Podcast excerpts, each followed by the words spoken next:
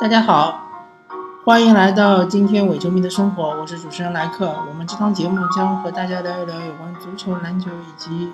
生活本身的一些有趣的话题。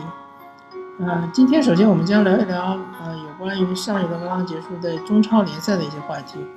首先是焦点之战，上海申花主场对广州恒大。呃，说到上海申花，呃，我不得不啪啪的打自己的脸，因为我清楚的记得之前聊到呃上海德比的时候，说到申花队，嗯，由于损失的登巴巴可能会严重影响他们之后的比赛，但是没想到，呃。我记得没错的话，之后申花队的比赛应该是三胜一负吧。当然，呃，有一个客观原因就是他们的主场比较多。呃，感觉虹口足球场最近有，呃，有一个怎么说呢？有一种魔力，呃，能够就是让申花队在这边，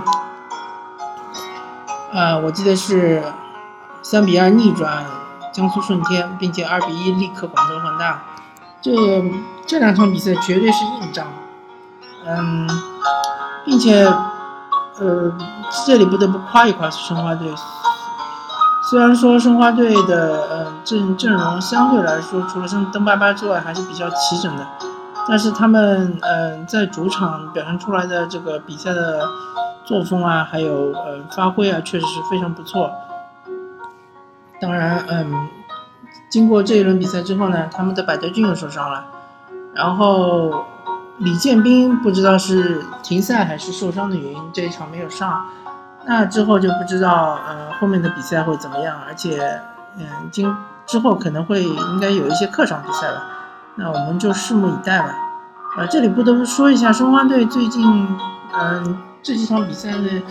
运气也是相当不错的。嗯不管是这一场广州恒大的比赛，下半场被对方围攻，呃，对手错失几次良机，还还有之前有一场比赛是一比零战胜山东鲁能，是在客场，也是上半场来说的话，山东花队踢的比较主动一点，下半场是全线退防，而山东队屡屡错失良机，嗯，这个嗯，除了运气之外呢，还可以看出申花队其实他的防线还是不是那么的稳固。希望他们之后能够呃进一步的加强吧，呃，希希望他们越踢越好吧。好，我们聊一聊啊上海上港对延边富的这场比赛。呃，上港的话就呃绝对是受了那个申城德比的巨大的影响。那场比赛之后，呃。首先是金钟金金钟荣受伤，然后是蔡慧刚被停赛三场，嗯，然后最近就不断的伤病潮来袭，嗯，这场比赛阿尔克森没上是因为三呃累计黄牌停赛，然后这场比赛石科又受伤了，嗯，这个真是祸不单行吧，希望上海上港早日能够凑齐这个呃完整的阵容，不过嗯。由于这么多人受伤呢，其实也是对上港上海上港来说也是塞翁失马焉知非福吧。他们其实是有一批非常不错的替补球员，但是苦于没有机会上场。最近这段时间，不管是嗯，贺冠，或者是呃杨博宇，呃，或者是呃那个嗯朱呃。或者是林创意什么的都有机会能够上场踢比赛，虽然说表现不是特别的好，但是至少，呃，累积了一定的经验吧。早晚他们是要接班的。然后，嗯，我不得不说的是，呃，傅欢，傅欢的话原来是呃王申超的替补，但是由于王申超的受伤之后呢，嗯，傅欢，嗯。最近这段时间的表现就是非常的好，嗯，从而把王申超的位置给挤掉了，然后现在王申超就变成了一个救火队员，他呃既可以踢后腰，也可以踢嗯左边后卫、右边后卫都能踢，嗯，也许他有时候就是作为孙兴慜替补吧，嗯，反正就是说，经过一段时间的呃。锻炼把傅欢锻炼出来，其实也是对上港队来说是一件好事儿，增加了这个板凳的深度吧。由于其他的一些比赛我没有观看比赛的全过程，所以这边也不便评论。不过，呃，由于广州恒大今这场比赛输球的话，江苏苏宁又赢球了，那么他们离广州恒大呃只差八分的差距。我还是上一次的观点，虽然说广州恒大现在积分优势非常明显，但是他们的下半程有可能一不留神，或者说他们的注意力一不集中的话，呃，很有可能葬送好局。呃，而且我们其实大多数球迷也不希望看到，呃，中超联赛又是以广州恒大呃获得冠军为呃。结尾，因为广州恒大，我记得没错的话，已经是五连冠了，创造六连冠，其实对于其他的球队的球迷来说，嗯，没什么意义，或者说并不希望看到，希望能够呃，城头变换大王旗吧。OK，呃，中超我们就聊到这，我们现在聊一聊奥运会的有关话题吧。奥运会之前，嗯，是从没有聊过，所以我们今天就。集合一下，各个项目都聊一聊吧。只要是我比我了解的项目，我们都可以聊一聊。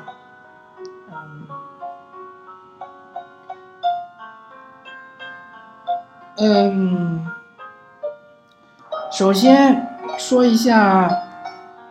我最了解的篮球吧。篮球的话，呃，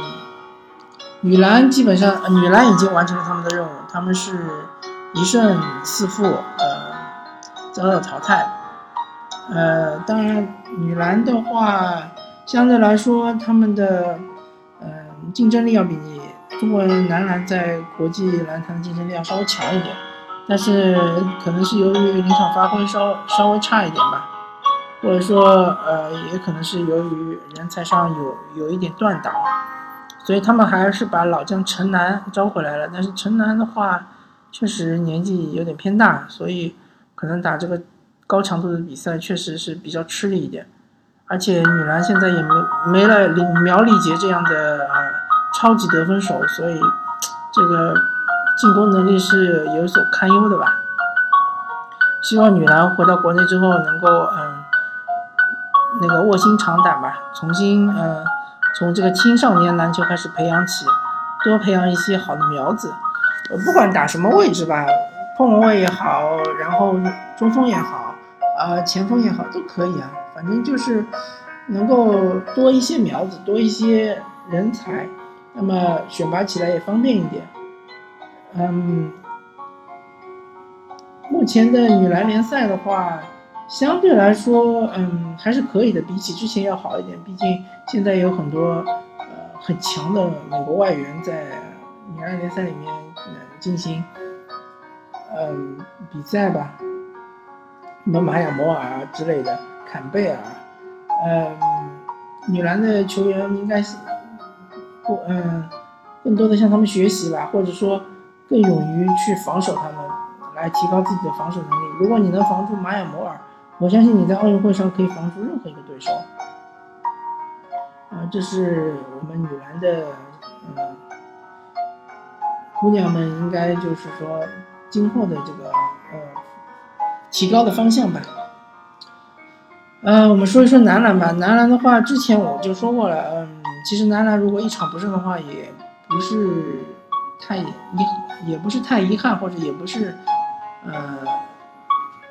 也不算是太奇怪吧。因为确实男篮的水平，在整个奥运会的整体水准下面，确实是，呃，相对来说比较差一点。出线肯定是没什么机会啊，赢一场的话机会也比较渺茫。之前对委内瑞拉那场比赛确实是嗯唯一的机会吧，可惜我们功亏一篑。但是整体来说，男篮打到现在还是基本表现出了我们真实的水平，而且我们看到郭艾伦和赵继伟这两位控卫还是嗯很有潜力的，毕竟他们年纪轻嘛，才二十岁左右。而且，嗯，他们的很多那个技战术动作还是不错的，并且郭艾伦的速度也是可以的。郭艾伦可能需要嗯加强一些这个呃投射能力，以及他的这个身体的强壮度，可能要多做一些力量上的训练。赵继伟的话，其实相对来说还是比较全面的，他可能就需要这个控卫的呃本身的磨练吧，先从 CBA 练起吧。毕竟赵继伟好像我记得没错的话，CBA 基本上就没怎么打过。那我们先从 C CBA 练起，如果有机会的话，也可以去欧洲，呃，篮球的一些俱乐部去锻炼一下。这里我就不得不说，其实，嗯，我们这个 CBA 联赛，嗯，你对抗来说是还是可以的，但是赛程实在太短了，所以有机会的话，还是应该让一些年轻队员到欧洲联赛去进行磨练，这样的话可能提高的会更快一点。嗯，然后篮球我们就差不多说到这儿吧。我们再说说游泳。游泳的话，呃，其实我可以说中国游泳已经开始走下坡路了。嗯，孙杨是一个不可世出的天才，虽然说他有这样那样的缺点，他有呃这样那样的不成熟，但是他确实是个天才。从他横空出世那一届奥运会，他就获得了一千五百米的金牌。我不太记得他是不是获得八八百米的金牌，但是这一届的话，他虽然获得了两百米金牌，但是他随着他年龄的增长，他的长距离项目是呃逐渐在退步，他甚至一千五百米都没有进入决赛。呃，前几年的话，他在一千五百米绝对是统治级的存在，但是现在没有进决赛的话，呃，我们只能说他逐渐逐渐的，他可能。离他退役的时刻也不远了。嗯，下届奥运会我们应该是看不到孙杨了吧？即使看到他，我相信他应该也没有夺金的实力了。不过我们还是要在这边感谢一下孙杨，毕竟他是呃男子泳坛第一个在奥运会赛场和在世锦赛赛场能够获得金牌的球员，呃，金牌的那个运游泳运动员。孙杨的地位在国内的话，其实和菲尔普斯在嗯美国的地位是差不多的。虽然菲尔普斯得得了二十三枚金牌，真是嗯前无古人，后面要有没有来者也是很难说。但是孙杨确实是很了不起。嗯，其他的一些游泳运动员，嗯，即使算上宁泽涛吧。嗯，我相信今后他们还需要有很长的一段路需要走。如果他们想要获得奥运会的游泳金牌，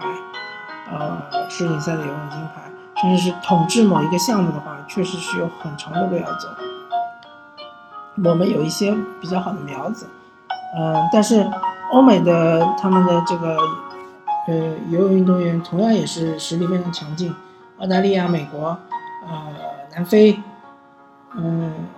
甚至还有新加坡，对吧？新加坡这一次一百米蝶泳的这个打破奥运会纪录的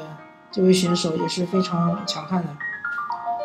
嗯，游泳我们还是任重而道远吧。还有一点我想说一下，就是说，呃，希望我们随着国力的增加之后，我们对于这个金牌的渴求。不是那么强烈了之后呢，我希望我们少用一些场外的盘外招，比如说像兴奋剂之类的。嗯，我们还是让我们的运动员好好的通过训练、比赛来提高自己的成绩。能真的可以夺冠的，我们就夺冠；如果真的不行也没问题。真的，如果呃进个决赛也行，第七、第八、第六，或者说不能进决赛，进半决赛也可以。我们现在对于我们的运动员的要求并没有那么高，所以希望呃我们的体委或者说我们运动员本身也不要急功近利，嗯，希望我们不要再有使用禁药这种情况出现，嗯，然后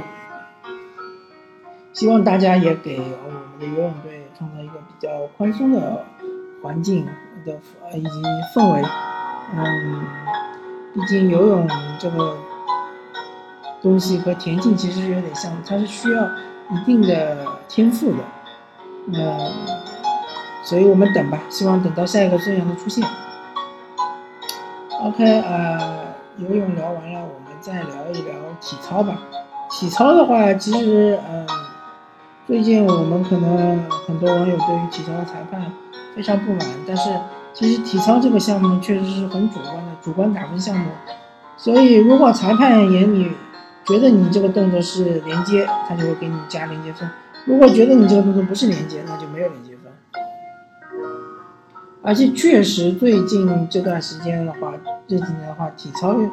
运动员不管是男子体操运动员还是女子体操运动员，嗯，实力都有大幅度下滑。嗯，其实这个原因很简单，因为练体操很苦。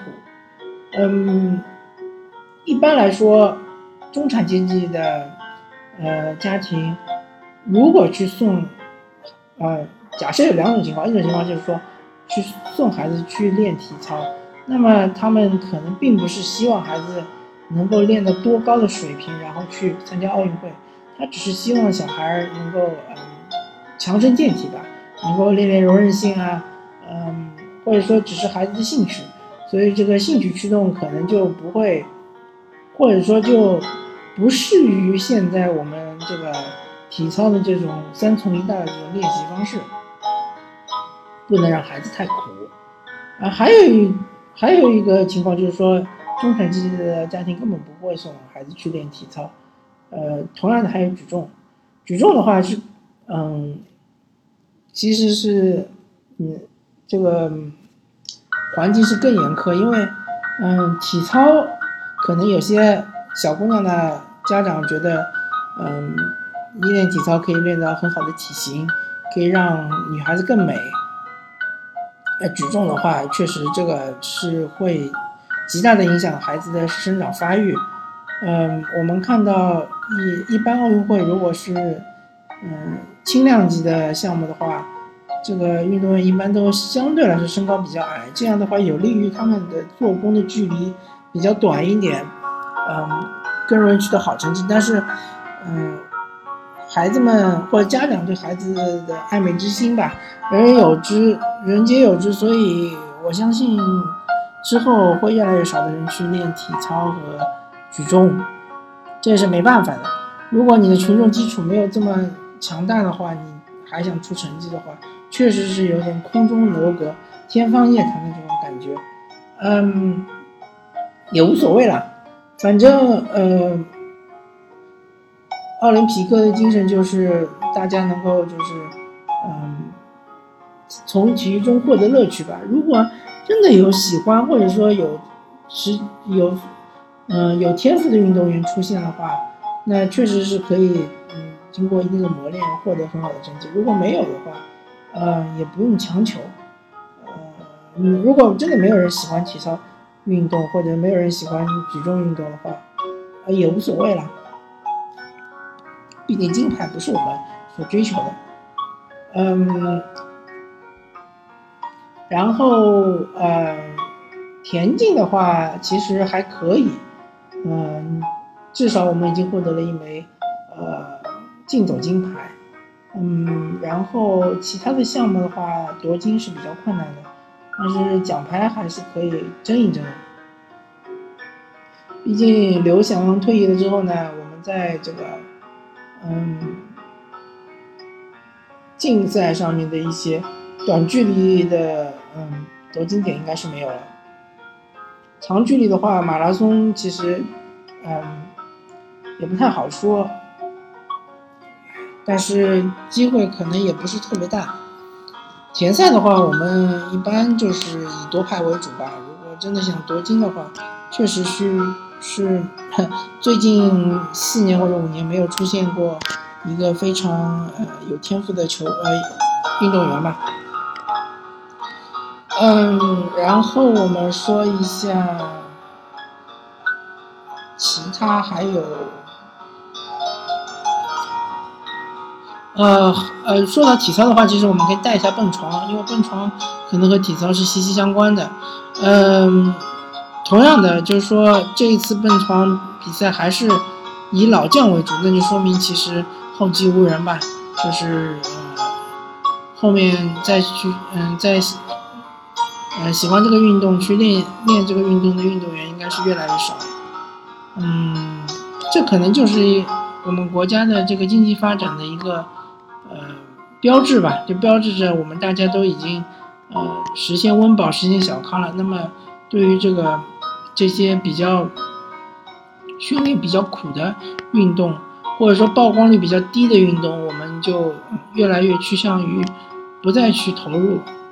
我的意思是说，群众或者说呃基层基层的小孩就不再去练这些运动，那也是很正常。嗯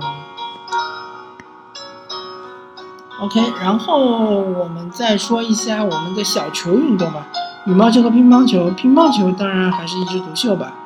嗯，基本上没什么挑战。当然，这也是乒乓球整个运动的一种悲哀吧。嗯，很多年前，乒协主席沙拉拉就说过，就是说希望能够有人能够站出来挑战中国，嗯，乒乓球的地位，乒乓球的这个王座，但是到目前为止还是没有。这个其实也很简单，因为乒乓球这个运动它曝光率不高，职业化程度不高，所以说打乒乓球这个。在国外吧，至少在一些发达国家，他赚不到钱。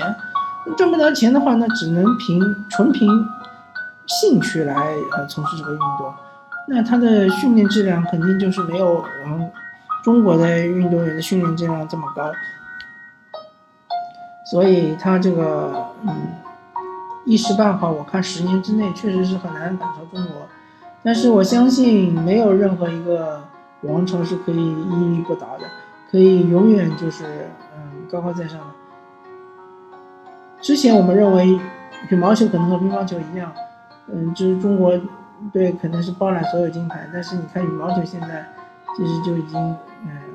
很明显的衰弱了。所以乒乓球肯定也会有这么一天。其实有如果真的遇到了这么一天，我们也不必太过于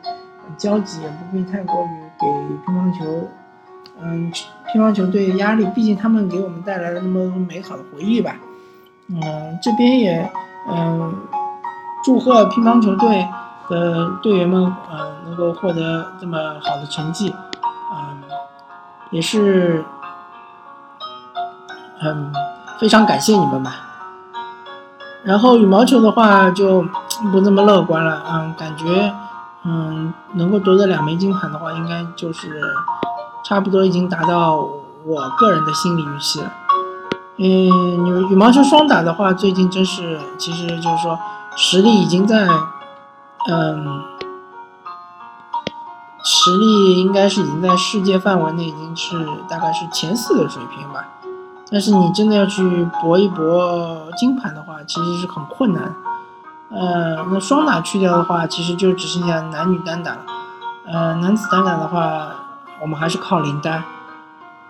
呃，想想挺悲哀的。呃，林丹已经是打了第三届还是第四届奥运会了，嗯，但是我们还是没有好的年轻的运动员顶上来，所以，呃，即使我们这一届能够靠林丹拿到冠军，也是前途堪忧的。而更何况现在男子选手其实是，呃，